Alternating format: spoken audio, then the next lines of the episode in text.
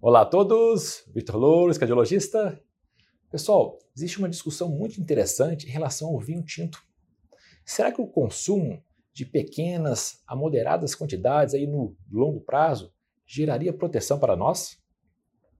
A gente sabe que o vinho tinto ele é rico em substâncias anti-inflamatórias, anti, antioxidantes, como por exemplo o resveratrol, os flavonoides, que são polifenóis. As múltiplas especialidades médicas discutem proteção dessas substâncias em relação ao próprio câncer, ao controle do diabetes, a doenças inflamatórias, doenças imunológicas, doenças até neurodegenerativas, como por exemplo o Alzheimer.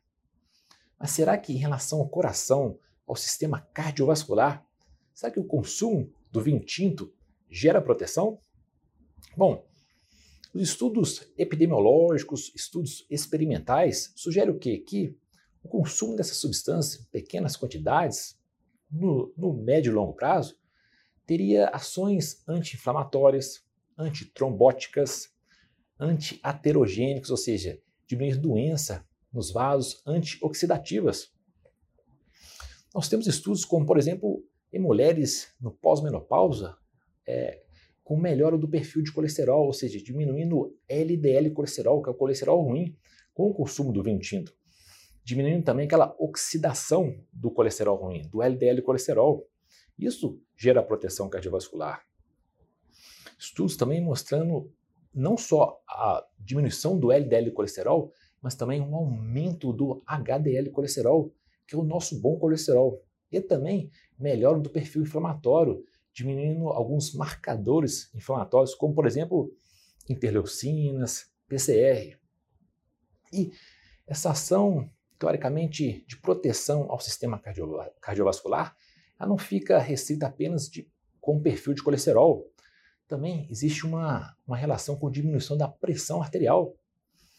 E esse efeito de diminuição da pressão arterial seria porque diminui aquele estresse oxidativo e melhora a nossa função endotelial, que, genericamente falando, é o que mantém a nossa circulação. Muitos discutem até que no futuro poderia ser o, o vinho tinto, aquelas substâncias do vinho tinto, poderiam ser usados como prevenção de hipertensão arterial.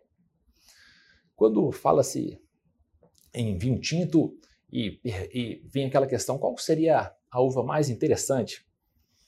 O que se discute sobre a uva taná, menos açúcar, menos álcool e muito rica em polifenóis, assim como a tempranilo, correto?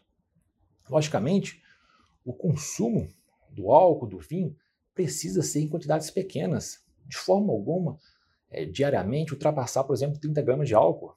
O ideal seria associar aí um cálice ao dia, uma taça de vinho tinto ao dia, tá certo?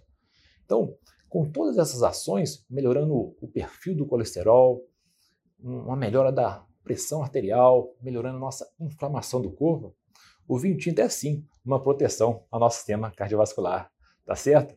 Valeu, grande abraço, tchau, tchau.